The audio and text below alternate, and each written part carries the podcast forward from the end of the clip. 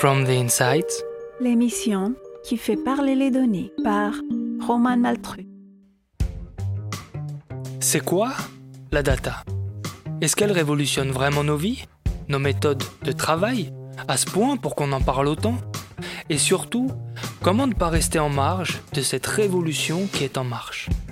Fenêtre ouverte sur les coulisses des métiers qui façonnent l'avenir, From the Insight écoute celles et ceux qui ont fait de la donnée leur quotidien, retracer leur parcours, raconter leur expérience en data science, mais aussi en intelligence artificielle ou encore en machine learning, en deep learning, en système expert, en business intelligence, en reporting financier ou extra-financier, en blockchain, en mesure, en KPI, en base de données, parfois open source, en industrie 4.0, en stratégie data-driven, en réalité augmentée, bref.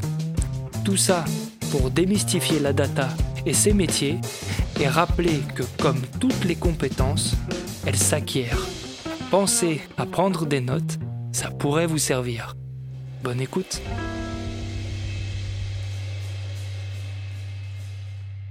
Donc tu dis que 90% des données qu'on peut trouver, c'est des données qui sont euh, pas structurées, donc des données non structurées.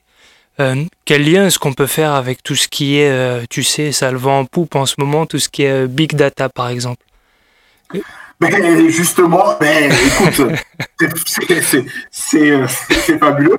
Mais en fait, le big data, qu'est-ce que c'est C'est tout simplement des données massives. Et ces données massives, elles proviennent en grande partie des données non structurées, c'est-à-dire par exemple des données du web. L'essentiel des données du web, le web, euh, le web, euh, euh, tu, tu vas sur Google, tu cliques, tu tapes sur une requête, tu vas avoir une page, tu vas aller sur cette page, mais cette page-là, les données ne sont pas structurées. Alors même si il y a ce qu'on a dans, dans, dans, le document que tu vas avoir, tu vas avoir des titres, etc. Mais le document tel qu'il est là, il n'est pas exploitable directement. Mhm. Donc euh, euh, le, le, big data, qu'est-ce que c'est? C'est finalement euh, des volumes importants et une grande partie des données volumineuses viennent notamment des données du web qui sont des données non structurées. Et donc tout l'enjeu euh, du big data, ça va être de, construire des outils qui vont permettre euh, de pouvoir exploiter ces fameuses données non structurées. Parce qu'en fait, si on veut faire un peu d'histoire, euh, il faut comprendre que euh, à l'origine, le stockage des données coûtait très cher. Stocker des données coûtait très très cher. Euh, et donc, comme on ne pouvait pas stocker de trop gros volumes de données, qu'est-ce qu'on a décidé de faire? On a décidé de construire de, structurer ces données sous la forme de tableaux euh, de table et euh, de permettre ensuite de, des, logiciels qui vont permettre d'exploiter ces tables-là. Et donc, à la base, on avait ce qu'on appelle des bases de données. Et, qu'est-ce que c'est qu'une base de données? Ben, C'est euh, des documents, des données qui ont déjà été organisées. mais avec le temps, on s'est rendu compte que finalement, stocker de la donnée, ça coûtait plus trop cher. Et donc aujourd'hui, on a, euh, on a la possibilité de stocker de très très gros volumes de données euh, et on ne s'embête même plus à les structurer et on va ensuite maintenant développer des euh, justement des, logiciels qui vont permettre d'aller analyser ces, volumes de données et de faire de l'indexation et de les structurer pour pouvoir faciliter l'analyse. D'accord. Et, quand tu parles des données du web, ça peut être les documents PDF dont tu parlais, mais ça peut aussi être des commentaires sur les réseaux sociaux, ça peut être, euh, j'imagine, euh, alors là, le, le, le, le, spectre est extrêmement large. Ça peut être des vidéos, ça peut être euh, des images, ça peut être absolument tout, en fait, quand on parle Exactement. de données non structurées. Exactement. Et donc, tu comprends pourquoi, en fait, euh, quand je dis que les, les, les, l'essentiel des données qui sont traitées, 90% des données qui sont traitées sont des, des, des données non structurées. -hmm. Pourquoi? Parce que ça comprend les documents web, ça comprend euh, le, le, le, le, son, ça comprend la vidéo, ça comprend les images, ça comprend les commentaires, ça comprend les conversations, hein, euh, les conversations sur euh, les médias sociaux, etc. Donc tu vois que l'essentiel des données auxquelles on a accès, accès, et tu vois où se situe l'enjeu. Il y a un énorme enjeu à être capable finalement de transformer des données non structurées, que ce soit par exemple la conversation que nous sommes en train d'avoir, euh, euh, finalement, euh, euh que ça puisse après être analysé par un robot qui va aller extraire euh, les séquences ou les parties euh, qui vont intéresser des gens, ben c'est, ça apporte une énorme valeur. Mm-hmm. c'est la, la même chose pour les conversations sur les médias sociaux, pour les vidéos. Hein, tu vois qu'aujourd'hui on a énormément de vidéos. Ben, euh, tu vois qu'il y a aujourd'hui beaucoup de d'outils qui sont développés sur la reconnaissance d'images, etc. Mais tout ça c'est la même philosophie. C'est comment partir de données qui sont des données brutes pour en tirer du sens. D'accord. Super intéressant. Et, d'ailleurs, ça fait le pont avec euh, un des articles qui avait particulièrement attiré notre attention, euh, que tu avais coécrit avec Stéphane Morin déjà en 2014, où en fait, euh, alors le, titre de l'article c'était euh, Quelle intelligence peut-on trouver dans les données massives, donc dans tout ce qui est big data, et le cas des marchés publics français. Donc encore une fois, les marchés publics, voilà, un, sujet de prédilection pour toi. Et en fait, ce qui nous avait intéressé, c'est que vous formuliez cette hypothèse de recherche que les données massives elles permettent d'extraire des indicateurs structurels qui facilitent la prise de décision stratégique de l'acheteur public. Donc ça reste quand même un peu euh, paradoxal dans la formulation que des données euh, massives, donc par définition non structurées, puissent permettre euh, d'obtenir des indicateurs structurels. Qu'est-ce que tu entendais par là? Qu'est-ce que vous entendiez plutôt? Eh bien, en fait, pour prendre des décisions, on a besoin euh, euh, d'avoir euh, des informations. Et pour avoir ces informations, on a besoin de les, de les recueillir à partir de données. Euh, mais euh, pour ça, on va être obligé de produire ce qu'on appelle des euh, indicateurs. Pourquoi? Ben, Parce que je, je, vais prendre un exemple très bête, mais qui va être compréhensible tous les matins, il y a de millions de, Français qui regardent euh, la météo et euh, pour prendre une décision qui est comment est-ce que je vais m'habiller ce matin.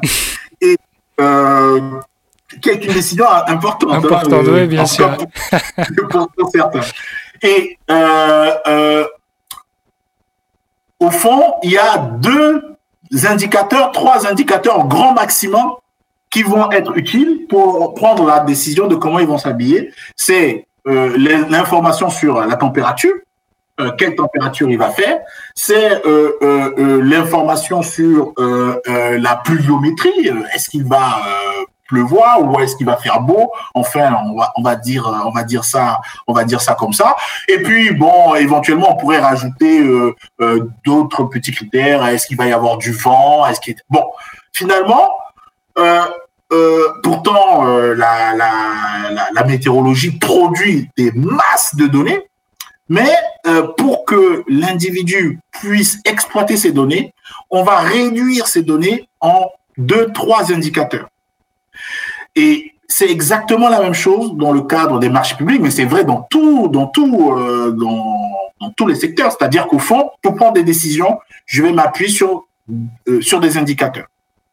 Et euh, exactement, alors c'est pas complètement exactement parce que à la différence de la météo, c'est que les données qui sont collectées, elles sont collectées, elles sont déjà structurées.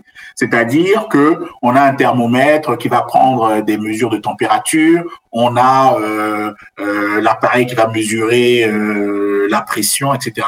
Alors que euh, dans, dans le cas où on est dans la vie, dans, dans les autres secteurs, on a une masse d'informations qui ne sont pas structurées, qui sont des données du web. Et si on reprend l'exemple des marchés publics, on a des documents, mais euh, ces documents, ils sont là, euh, mais il faudrait, pour en tirer du sens, il faudrait être capable de les lire, de les lire tous. Et donc, tout notre travail avec euh, Stéphane Mouras a été d'essayer de, de, de partir de ces documents pour produire des indicateurs, ce qu'on appellerait aujourd'hui les fameux KPI, les fameux indicateurs clés de performance, et ces KPI vont faciliter la prise de décision. Et donc, comment est-ce qu'on fait? Ben on, va, on va partir de données qui sont des données brutes. Ces données brutes, on va euh, les transformer en informations. Ces informations, on va les transformer en connaissances et ces connaissances vont permettre à des gens de prendre des décisions. Et, comment est-ce que vous avez défini, vous, les, les, alors les KPI Parce que, comme tu le disais aujourd'hui, c'est vrai qu'on a tellement d'informations qu'on serait tenté d'avoir des KPI un peu sur tout et n'importe quoi, alors qu'en réalité, pour prendre des décisions euh, pertinentes, on a besoin de deux, trois indicateurs euh, vraiment euh, les plus pertinents.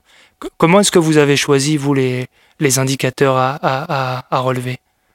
Alors, c'est en analysant, au fond, c'est en partant de, quoi j'ai besoin quels sont les besoins et quelles sont, parmi la masse d'informations, quelles sont les, les, les, informations qui ont le plus d'effet sur la décision.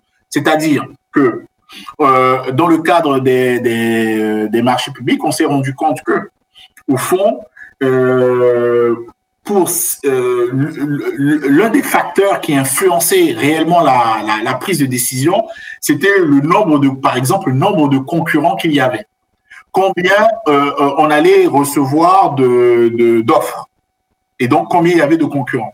Et la, la, la notion de concurrence est, est, est ou ce qu'on appelle l'intensité concurrentielle au fond est très déterminante. Elle est importante pour l'acheteur parce que pour l'acheteur euh, savoir combien il va y avoir de concurrents, mais ben, ça, ça, va, ça va lui permettre de savoir est-ce que c'est lui qui va être en situation de force ou est-ce que ce sont ses client qui veut être en situation de force. C'est-à-dire que si tu fais un appel d'offres et que il n'y a qu'une personne qui te répond, euh, là, ben, tu as la merci de ton fournisseur. Si tu fais un appel d'offres et que il y a 10 fournisseurs, eh ben, c'est toi qui es en situation de force. Donc, être capable de savoir quel est, quel est le nombre de gens qui vont te répondre est un élément déterminant. Et donc, euh, comment est-ce qu'on fait pour déterminer un indicateur? On regarde tous les indicateurs possibles et on regarde quel est l'effet de chacun des indicateurs sur la décision que l'on veut prendre et on va se rendre compte qu'il y a des indicateurs qui ont plus de poids que d'autres. Et ça va nous permettre d'éliminer tous ceux qui ne servent à rien. Et on va se focaliser sur un seul ou deux indicateurs. Si je reprends l'exemple de la météo, euh, on pourrait euh, donner plein d'informations euh, hygrométrie, euh, pluviométrie, euh, enfin, euh, on, on, peut en donner des, centaines. Mais au fond, euh, pour choisir le matin, pour choisir ton vêtement, si tu as deux ou trois infos, c'est largement suffisant pour choisir la tenue que tu vas mettre. Eh bien, nous, c'est exactement la même chose. On s'est rendu compte que il fallait se concentrer sur deux, trois indicateurs et que ces deux, trois indicateurs, c'était ceux-là qui avaient le plus d'impact. D'accord, très bien. Et donc, alors, ce, ce, cette publication, c'était en, 2014. Euh, quel bilan est-ce que tu ferais aujourd'hui euh, en 2020 Alors tu sais, tu disais que, alors voilà, pour construire ces indicateurs, on s'appuie sur des données qui sont euh, pas structurées. Euh, et tu parlais tout à, l'heure des frais d'hébergement des données. Donc en fait, ce que vous disiez en 2014, c'est qu'en fait, la, transformation des données non structurées en indicateurs pertinents, ça engendre des coûts d'acquisition de l'information important. Euh, J'imagine que c'était lié aux frais de stockage, etc. Qu'est-ce qui a changé aujourd'hui en 2020 Est-ce que euh, tu pourrais nous en dire plus à ce sujet? Bon, alors d'abord, euh, ce qui a changé en 2020, c'est que la notion de pilotage par la donnée, c'est-à-dire data drive, les Anglais disent data driven decision, c'est-à-dire la décision prise par la donnée, c'est accentué c'est-à-dire, c'est généralisé. Aujourd'hui, euh, quasiment euh, pour plein d'actes de la vie de tous les jours, que ce soit du point de vue des particuliers ou dans la vie économique, on prend de plus en plus de décisions en s'appuyant sur la donnée, à tort ou à raison hein, d'ailleurs. Et, et qu'est-ce euh, qui a rendu ça possible d'après toi? Ben, ce qui, ben, c'est en fait tous les outils entre guillemets dites de, traitement de données et notamment l'intelligence artificielle qui a permis finalement euh, de produire toute une série d'indicateurs. Je vais prendre un exemple tout bête, mais euh, euh, tu, tu, vas commander quelque chose sur Amazon. Tu as fini ta commande, boum, Amazon te dit oui, mais les gens qui ont acheté comme toi tel produit ont également acheté cet autre produit. Ça paraît rien, mais c'est un indicateur. Et en fait, c'est un, moteur de recommandation qui s'appuie sur un, sur un indicateur que euh, le euh, l'algorithme d'Amazon a produit. Il faut savoir que 30% du chiffre d'affaires euh, de la partie e-commerce d'Amazon est généré par le moteur de recommandation. 30%, ok, ah, c'est incroyable. Ah oui, c'est énorme, c'est énorme. Hmm. Je vais prendre un autre exemple dans la vie de tous les jours. le soir, tu tu tu tu t'assois, tu tu, tu, vas regarder Netflix. Mais eh ben, Netflix, qu'est-ce qui a fait le succès de Netflix? C'est que c'est le robot de Netflix qui te fait des recommandations sur le film que tu dois aller voir, tu voilà, etc. Je pourrais te, citer, tu veux euh, te déplacer, euh, tu dis j'ai envie d'aller euh, à tel endroit, tu cliques sur ton application Uber et puis etc. Donc au fond, entre 2014 et 2020, il s'est passé un phénomène euh, qui euh, euh, de globalisation, de généralisation de la décision par la donnée. Alors avant, c'était un type de décision, notamment les grandes décisions qu'on prenait à partir de la donnée, on demandait à des spécialistes d'analyser la donnée. Aujourd'hui, tout le monde, tout le monde, et tu peux regarder ta vie quotidienne, tu vas te rendre compte, j'ai pris l'exemple de la météo le matin et j'ai fini le soir avec Netflix sur ce que tu regardes. Donc toute toute, toute ta journée, elle est gouvernée par, euh, euh, par euh, des données qui vont t'aider à prendre des décisions. Et ça, entre 2014 et 2020, qu'est-ce qui s'est passé? Il s'est passé une globalisation et ça a rendu alors les, les, les mais plus que les KPI maintenant, c'est-à-dire finalement les assistants, puisqu'on est passé, la, deuxième chose qui a, qui a changé depuis 2014, on est passé de l'utilisation d'indicateurs clés à, des assistants. C'est-à-dire qu'avant, euh, on se contentait d'indicateurs euh, et maintenant, on demande à, un assistant, bon, ça, ça, je, suis en, train un peu d'anticiper, mais tu vas voir que ce n'est même pas de la science-fiction.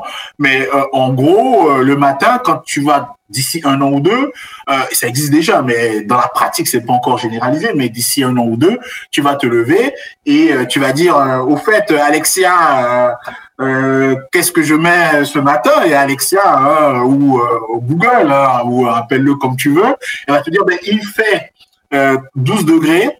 Euh, dans ta garde-robe, euh, tu as ta et ta. Moi, je te recommande de choisir cela. En plus, tu vas rencontrer Romain. tu as intérêt à, t'habiller correctement. Donc, au fond, qu'est-ce, quelle, est, quelle l'évolution entre 2014 et 2020 ben, C'est tout simplement qu'on est, passé de l'ère de, de, des indicateurs à l'ère de l'assistant.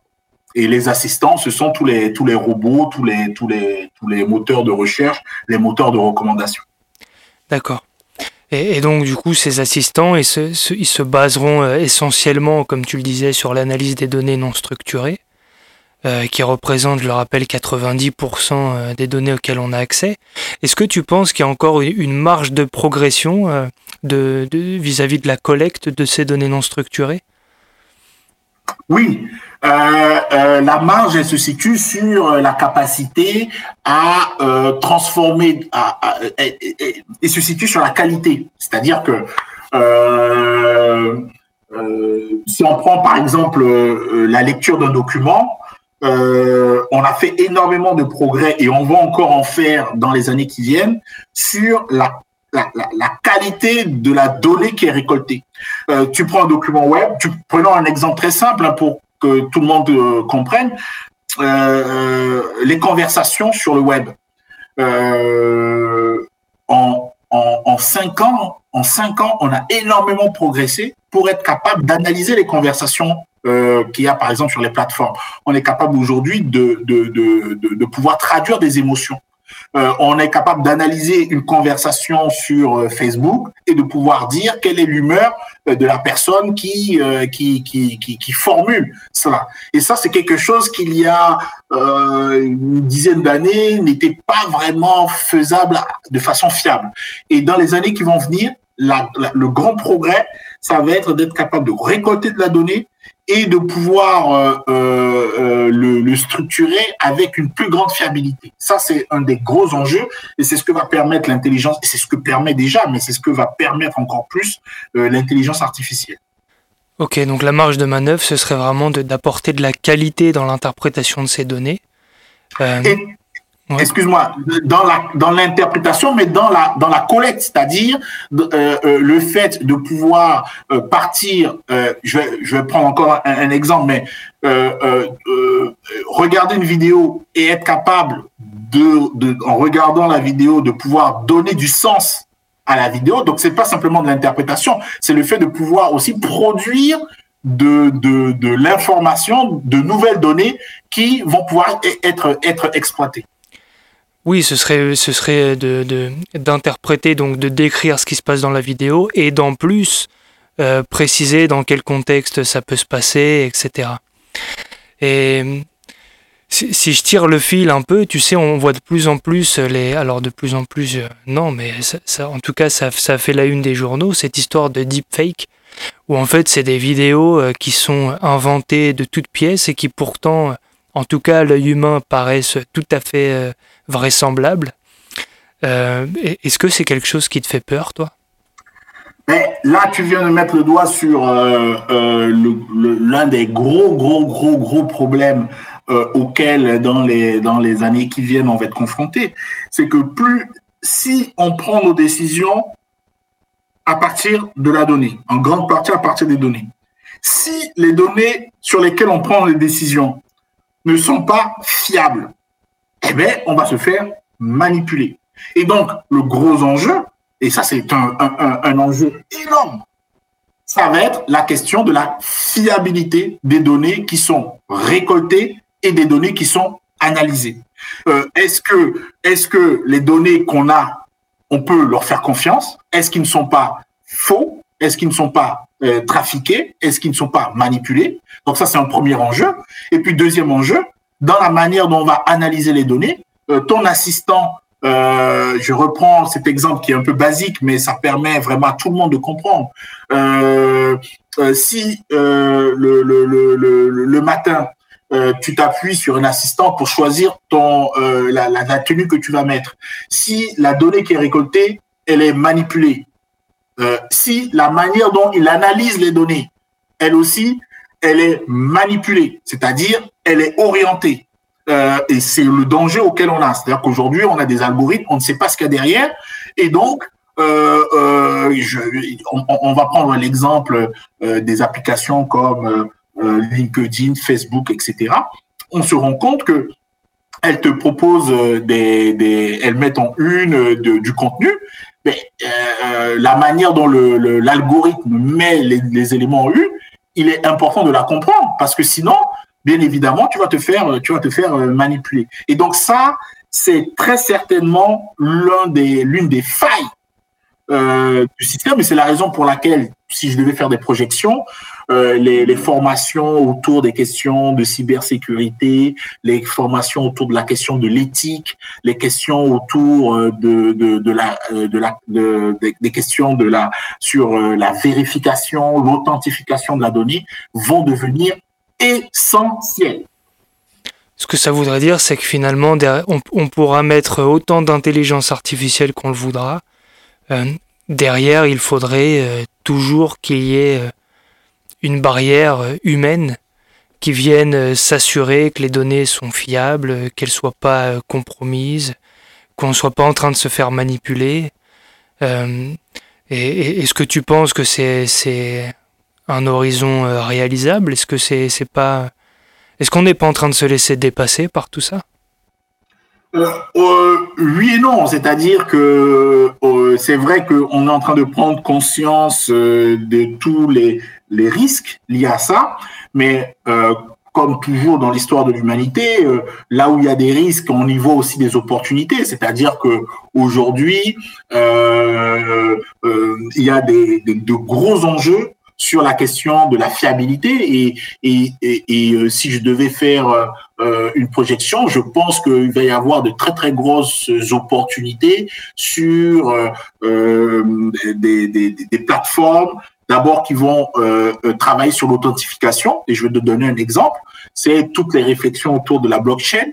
Alors, on parle de la blockchain notamment sur les aspects euh, euh, crypto-monnaie, mais d'une façon générale, euh, on va, parce que en fait, la blockchain c'est un système de stockage, hein, on va et d'authentification du stockage. Donc, on va avoir plein enfin plein. En tout cas, il va y avoir des, très grandes opportunités sur la manière de stocker les données et la manière d'authentifier les données qui sont données. On aura une traçabilité c'est qui qui a mis euh, la donnée qu'on utilise? Euh, cette personne qui a mis cette donnée, est-ce qu'elle est fiable? Donc, on va avoir des systèmes de, de, réputation euh, qui, enfin, qui ne sont pas encore très développés, mais qui vont se développer, qui vont permettre de, de, de, de dire, de la, je vais prendre un exemple pour que les gens comprennent, mais quand, par exemple, tu utilises Uber ou Airbnb, tu as au fond un système de réputation qui vient te dire, voilà, le, le, le, véhicule euh, en question est euh, le chauffeur est, est, fiable, il y a 50 personnes qui voilà. Eh bien, on va avoir ce système de, de cotation d'évaluation qui vont se développer. Donc, blockchain et système de réputation, c'est des choses qui, à l'avenir, vont se développer pour justement réduire, pallier le risque. Sinon, euh, c'est euh, la société qui va aller euh, vers une catastrophe. Donc, je ne suis pas fondamentalement, je suis inquiet sur les conséquences, mais je suis optimiste parce que je sais que il va y avoir des solutions, des entrepreneurs vont prendre en main la chose, on va avoir des solutions de blockchain qui vont nous permettre de tracer etc. Donc, je suis confiant sur la capacité à trouver des solutions pour résoudre ce problème. Euh, alors, alors juste une parenthèse sur, tu parles de blockchain et c'est intéressant qu'on en parle maintenant parce qu'effectivement, c'est a priori ce qui va permettre de venir balancer et pouvoir s'assurer de la fiabilité des données. Euh, juste pour, euh, pour schématiser et pour que tout le monde puisse comprendre, comprendre, en fait, la blockchain, c'est comme, c'est comme le fait qu'une une seule donnée, elle soit stockée sur plein d'ordinateurs différents et qu'au moment où tu veuilles la consulter, en fait, tu récupères euh, cette donnée qui est en fait fragmentée sur tous les ordinateurs et tu la recompiles sur ton, sur ton, sur ta machine à toi pour pouvoir y accéder. Et en fait, c'est ce qui assure qu'elle elle, ne peut être que fiable puisque personne n'a pu venir la, la corrompre entre temps. C'est bien ça.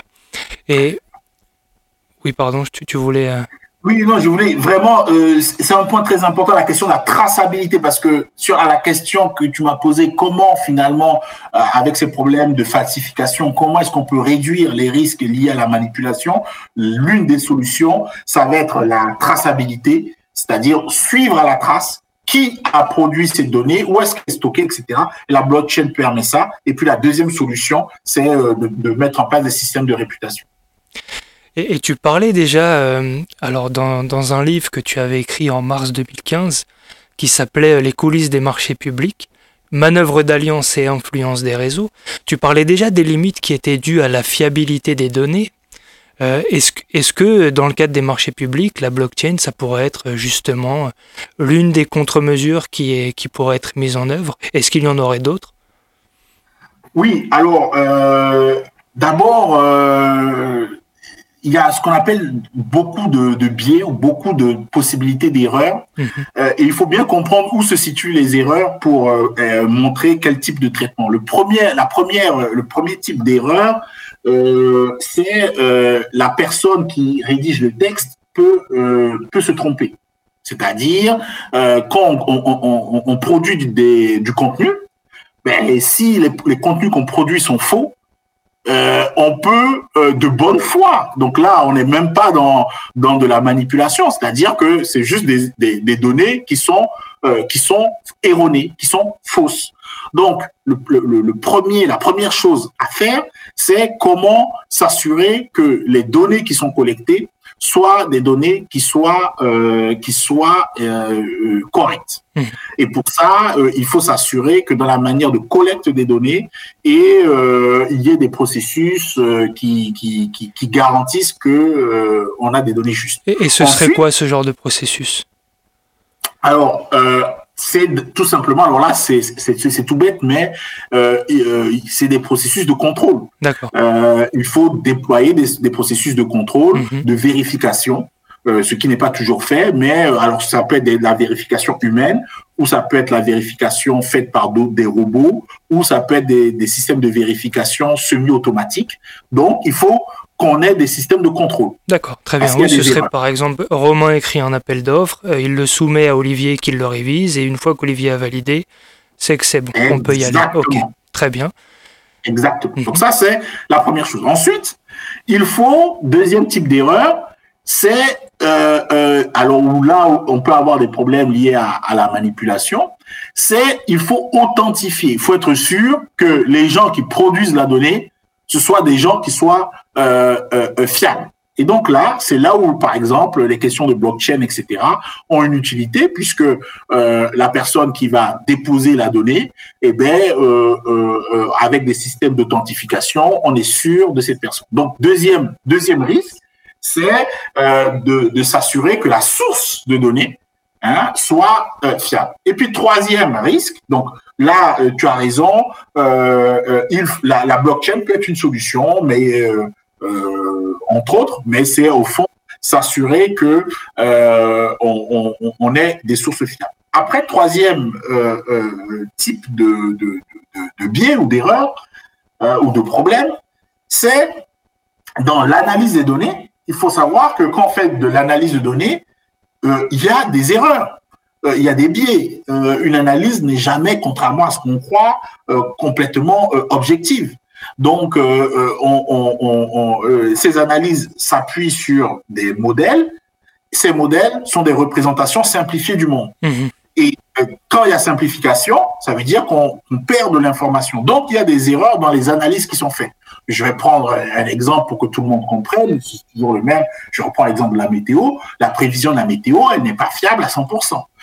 Donc, il y a ce qu'on appelle des biais dans l'analyse. Et euh, ça, c'est dû au fait que les modèles qui permettent ces analyses-là ne sont pas euh, sont des représentations simplifiées. Mmh. Donc là aussi, il faut être capable de de, de, de, savoir euh, mesurer le niveau d'erreur, le niveau de biais, pour pouvoir euh, le corriger ou au moins pouvoir l'annoncer.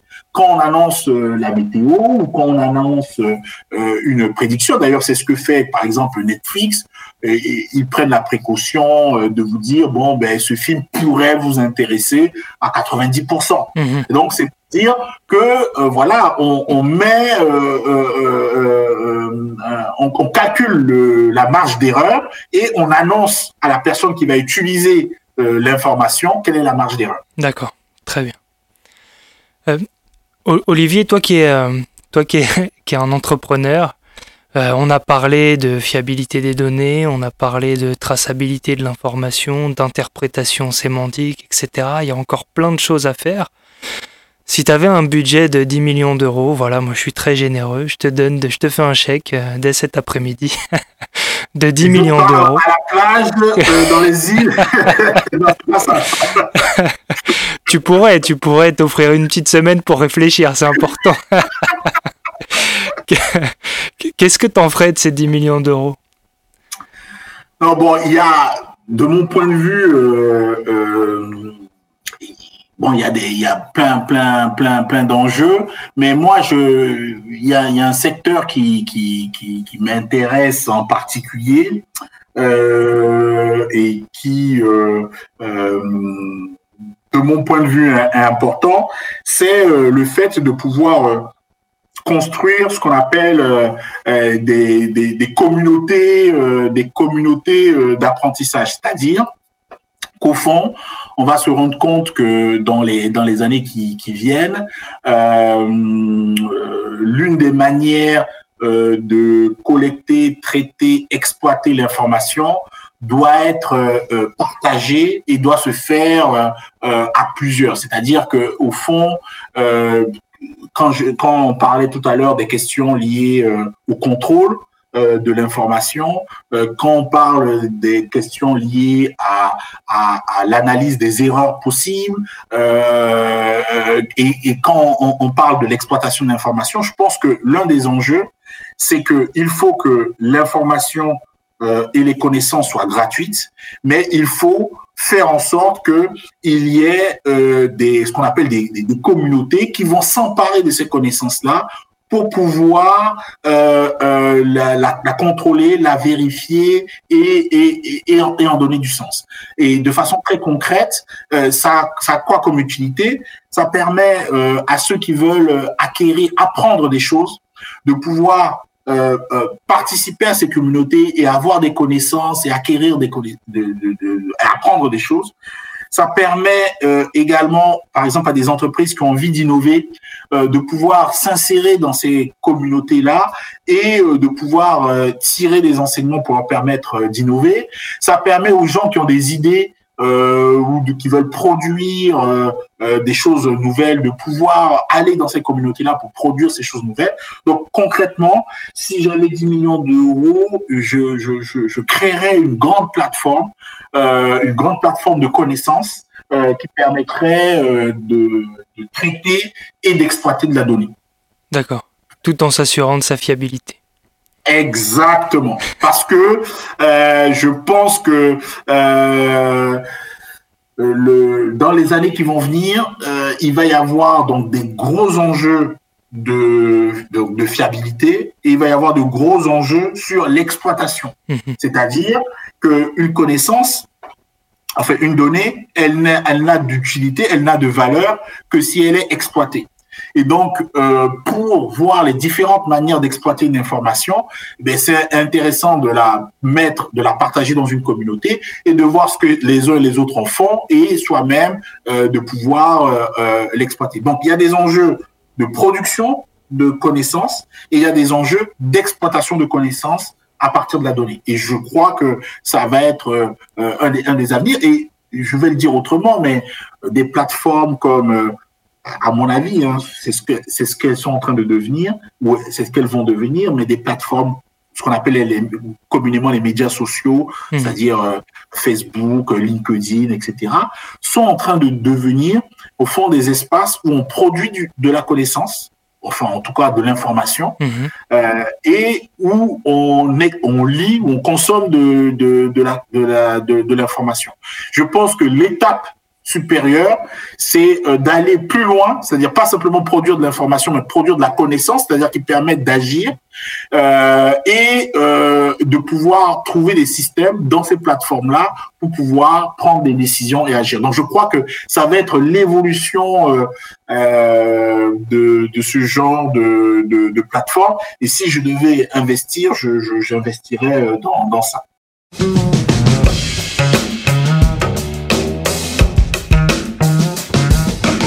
Cette émission a été préparée avec l'aide de Nicolas Fronto et de Raphaël Pazoumian pour le mixage. Vous qui écoutez ce podcast, vous savez maintenant l'importance de la data. Vos notes et commentaires, qui sont des data justement, sont d'une importance capitale pour faire connaître ce podcast. Prenez donc deux minutes pour nous laisser 5 étoiles et un petit commentaire, ça compte vraiment beaucoup. A très bientôt pour un nouvel épisode de From the Insight.